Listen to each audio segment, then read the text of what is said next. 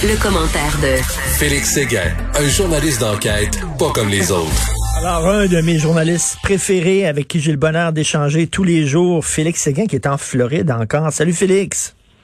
Salut, salut. Écoute, on revient sur la fusillade dans le Vieux-Port. Le suspect, là, il veut dire, il avait déjà arrêté avec une AK-47. Aïe aïe. Oui, il y a des allures de film hein, là-dedans. Ben euh, je veux dire, cet, cet homme-là, Adam Pichette, qui euh, a déchargé son arme en direction des policiers, qui en a atteint un au mollet dans la nuit de samedi à dimanche. Euh, on te l'avait dit, hein, déjà on s'en était parlé hier, qui possédait des antécédents criminels en matière notamment de possession d'armes à feu, de crimes avec violence. On le liait aussi à un réseau de proxénétisme. Mais là, écoute bien celle-là, lorsqu'il a été euh, arrêté après cette fusillade où il y a plus de 25 coups de feu qui ont été échangés. Euh, il, euh, il écoulait, pourrait-on dire, les derniers mois d'une peine de prison pour possession d'un fusil à K-47. Donc, il est en liberté le week-end. Euh, et, et c'est pour ça qu'il est en prison, justement, pour un crime avec violence, puis avec avec la possession d'une arme à feu. Puis là, comme ils disent, next thing you know, hein, comme on dit ben, au, oui. de Trump, ben il a en, ses, en sa possession un fusil, un pistolet Smith Wesson. C'est avec ça qu'il a fait feu en fin de semaine. Alors, c'est Eric Thibault puis Michael Nguyen qui nous apprennent ça aujourd'hui dans le journal. Et puis, ils, ce qu'ils ont fait, en fait, ils sont allés chercher euh, dans les anciennes procédures judiciaires qui ont mené euh, à la mise en accusation, mais aussi euh, au verdict de culpabilité qui a été prononcé à son endroit. Ce qu'il a dit devant le juge. Il a dit, je ne voulais pas, il parle de son AK-47, il dit, je ne voulais pas faire de mal à personne, c'est poche, je voulais changer de vie. Ça, c'est le 12 novembre 2019. Euh, bon, c'est sûr que euh, tu vas dire c'est un peu présomptueux de ça, mais quand tu veux changer de vie puis tu as un AK-47 dans ta garde-robe, ben écoute, tout à fait. Mais, mais, Félix, visiblement, le gars, comme on dit en bon québécois, il ferme pas juste. Là. La lumière, il n'y a pas de la lumière dans toutes les chambres. Là, parce que, comme tu dis, tirer sur un policier, là, euh, pour utiliser un autre anglicisme du pays de Trump, there's no turning back. Tu peux pas revenir. Là. Tu dépasses une frontière. Là, puis euh, c'est grave tirer sur un policier. Qu'est-ce qu'il a pris?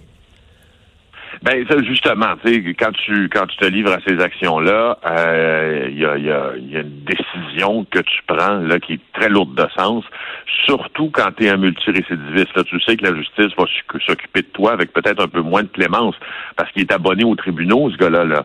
Euh, il a 33 ans, puis euh, il est déjà devant les tribunaux tout le temps. Euh, et et il est réputé pour être violent, en plus, très violent même. Et puis, mm. dans la, la, cause qui a mené à sa condamnation, l'avocate de la poursuite dans ce dossier dit on sait pas pourquoi il y avait un AK-47, mais c'était pas pour aller à la chasse, on le sait. Lui jurait avoir jamais tiré avec cette arme-là. Euh, ben et là, finalement, tu vois, avec son 38 Smith Wesson, il a tiré en direction des patrouilleurs. Euh, et euh, tu sais que il y a un des policiers dans ça qui a dû se jeter à l'eau. Hein, C'est arrivé dans ah, Montréal. Près du quai de l'horloge, les terrasses Bon Secours, qui est un bar, les terrasses Bon Secours. Et il y en a un qui s'est lancé à l'eau pour échapper au tir. Et puis, on te relatait aussi là, les événements. Donc, depuis 2013, première fois qu'un policier est blessé par balle en devoir. Puis, on se demandait qu'est-ce qui va arriver avec Adam Pichette lorsqu'il va comparaître devant euh, le tribunal? Parce qu'on sait que quand tu fais ça en direction d'un policier, euh, d'un policier, si tu es reconnu coupable de ça, tu es comme, tu es comme de la prison Quand tu tues un policier, tu es comme de la prison à vie, n'est-ce pas? Euh, dans ce cas-ci, c'est pas ça. C'est pas ça qui va se passer. S'il est reconnu coupable, euh, c'est possession euh, illégale d'une arme à feu, décharger une arme à feu. Non, mais quand même, tirer, tirer, sur un policier, j'imagine que c'est c'est encore plus grave que tirer sur un citoyen dans, dans, dans notre société, non? Ben oui, normalement oui. C'est pour ça que le mm. code criminel prévoit qu'il y a une peine, euh, une sentence à vie là, qui automatiquement à la clé d'une d'une condamnation pour euh, pour meurtre d'un policier s'ajoute. Euh, cela dit, juste un petit aparté, puisque euh, puisque je suis aux États-Unis en tournage présentement, je ne sais pas si tu as vu, euh, ça passe sur tous les réseaux, à CNN, à, Fox, à MSNBC, euh, le policier de Los Angeles qui a été pris en embuscade. Il y a un policier de Los Angeles, deux policiers de Los Angeles qui ont été pris en embuscade lors d'un appel par un homme qui a fait feu en leur direction. Un a été atteint à la tête et hmm. l'autre euh, aussi gravement là euh, haut du corps. Et les deux sont à l'hôpital, ils luttent pour leur vie. Et là, il y a des manifestations d'un groupuscule, faut bien dire. Là. Ils étaient 5-6, mais ça fait grand bruit ici, devant l'hôpital de Los Angeles, où ces policiers-là sont traités, et les manifestants scandent sans aucune forme de pudeur qu'ils meurent, qu'ils meurent. Ben voyons donc, c'est qui ces gens-là? La, la, la, la quote exacte, c'est uh, I hope the son of a bitch dies. Alors, euh, ça, je, te dis ça. Pourquoi? Est-ce que est-ce que ça, ça, ça, ça, a un lien avec euh, le racisme dans la police? Il y a des gens qui qui, qui en ont contre ces policiers-là parce qu'ils disent que les policiers sont racistes. Ça a un lien avec ça? Comment ça qu'on on souhaite la mort de policiers?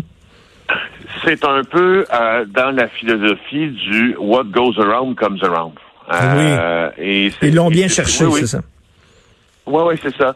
Euh, et c'est ce que, est-ce que c'est même que euh, certains politiciens locaux, euh, des gens qui ont des postes décisionnels à la ville de Los Angeles, puis dans les services municipaux, ont traité cette affaire-là, ou dans leurs publications sur les réseaux sociaux, ont traité cette affaire-là un peu dans le sens où je te où, je t'en parle, c'est-à-dire hmm. ils ont ils ont insinué que bon c'était peut-être à prévoir qu'un policier allait se, se mais, mais, mais, Félix, pendant que tu m'amènes sur ce, ce dossier-là, euh, en France aussi, écoute, il y a plusieurs textes dans les magazines et les journaux français où les policiers, il y a beaucoup de policiers qui font des burn-out, qui font des dépressions, parce qu'il y a tout un mouvement anti-police. Les policiers se font cracher dessus, euh, se font insulter, euh, ou justement attirer euh, dans des, dans des embuscades comme ça, se font tirer dessus.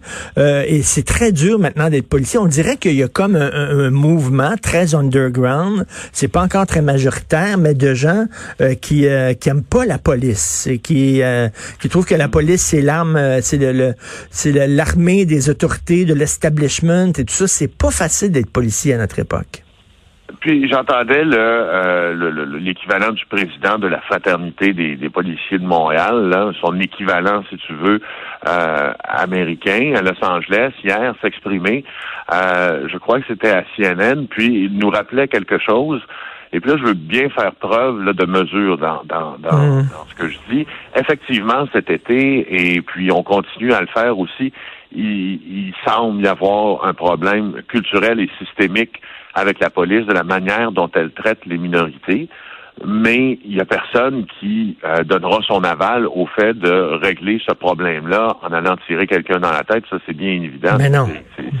il y a quand même des policiers corrects qui font bien leur job. Là, veut dire, y a la majorité, la majorité, c'est juste qu'ils vivent dans un système où euh, il, y y a parfois des, des, des idées reçues qui sont difficiles à défaire. Cela dit, le, le, le, le, président du syndicat des policiers de Los Angeles disait en ondes, oubliez jamais une chose, être policier, c'est un des seuls métiers au monde, à part soldat, j'imagine, mon ajout ici, où euh, tu dois prendre en compte le matin que il y a quelqu'un qui désirait te tirer dessus mm. ou tu risques de te faire tirer dessus quand tu commences ton quart de travail parce que des gens qui te haissent, qui te qui, qui manifestent une haine profonde euh, et c'est un risque incroyable que tu cours quand tu es policier. Tu sais, c'est pas rien à être policier, et surtout pas aux États-Unis, dans le contexte actuel, il faut bien dire, c'est pas rien non plus appartenir à une, minorité visible. non, et c'est pour ça d'ailleurs qu'ils ont des bonnes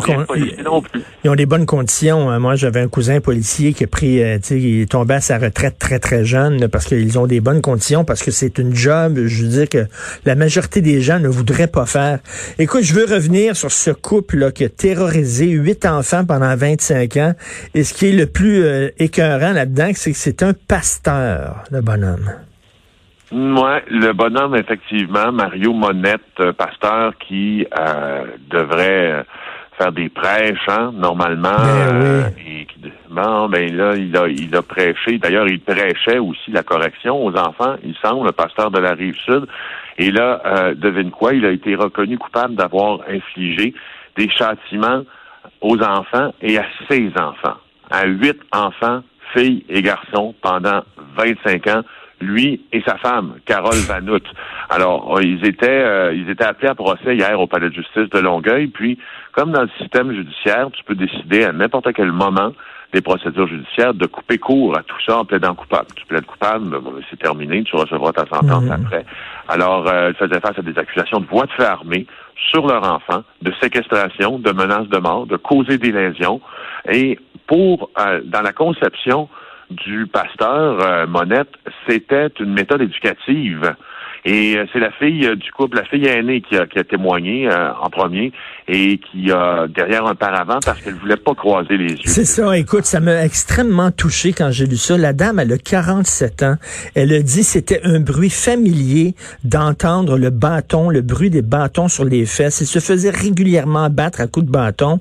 Euh, et elle, elle a, elle a, elle a 47 ans. C'est pas une, une jeune fille. Et pourtant, elle a tenu à témoigner derrière un paravent parce qu'elle était incapable de croiser le regard de ses parents. Tu vois à quel point elle vivait encore sous, sous le joug de ses parents, puis elle avait encore peur de, de leur regard et de leur jugement. C'est d'une tristesse.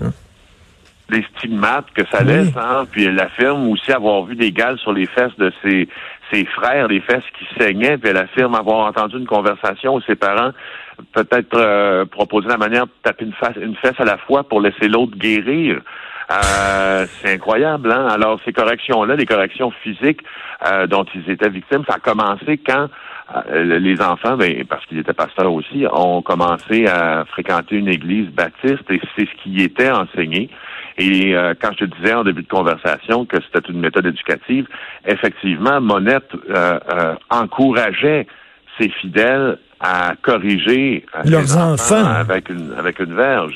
C'est j'espère est fait au Québec il y a longtemps là. Ben oui. Le, châtiment corporel. Ben oui. Euh, Écoute, j'espère qu'ils vont avoir une peine exemplaire parce que là on voit qu'il y a un, il y a un tournant hein, dans notre système de justice. On a vu euh, des juges qui disaient qu'il faut maintenant que, que que les couronnes, la couronne requiert des peines beaucoup plus sévères pour les agressions, que ce soit sexuelles ou physiques physique comme ça contre les enfants parce qu'on trouve qu'on est tanné là, des sentences bonbons et que c'est peut-être un des crimes les plus graves qu'un être humain peut commettre, c'est bien des crimes sur des enfants. Donc il faut que la sentence, euh, veut dire, représente la gravité du crime. Mais il faudra peut-être aussi que, euh, et je, suis persuadé que peut-être la police euh, se penche-t-elle déjà sur l'Église en question, euh, parce que cette église biblique baptiste métropolitaine sud, c'est son nom, sur la rive sud de Montréal, si l'église prêchait la correction à ses fidèles et lorsque euh, le, Laura Como, sergente détective dans ce dossier-là, a témoigné devant la cour, elle affirme que plusieurs membres de l'Église ont pratiqué, je la cite, la correction physique envers leur enfant et aucun n'a fait l'objet de poursuites judiciaires pour ces actes commis. Ça veut dire que M. Monette, euh, enfin, disons, à la lumière de la cause qu'on voit devant nous, puis de ses témoignages, euh, non seulement pratiquait lui-même euh, cette, cette, forme de, cette forme de châtiment, mais l'enseignait également. Donc, on peut facilement présumer, en témoignage, en regardant le mmh. témoignage, en écoutant le témoignage du policier, que d'autres l'ont fait. En fait, c'est ce qu'elle dit. Sauf que ces autres, ces autres fidèles-là, ces ouailles, qui ont aussi pratiqué le la même forme de châtiment, présentement, la justice ne, ne, se penche pas sur leur cas. Donc, on a probablement des enfants qui, ont, pendant aussi un quart de siècle, ont vécu ce même type de châtiment, t'imagines, sans être inquiétés du le moins du monde. Parce que, la responsabilité de prêcher, c'en est une vraie, parce que tu vas, tu brainwash d'une certaine façon euh, les gens de vie devant qui tu es, et puis tu leur dis que c'est normal. Ben oui, donc écoute, tu, es responsable vraiment de, de ce qui s'est passé. Huit enfants pendant 25 ans. Pauvres eux, là encore, j'espère qu'ils vont avoir une peine extrêmement sévère.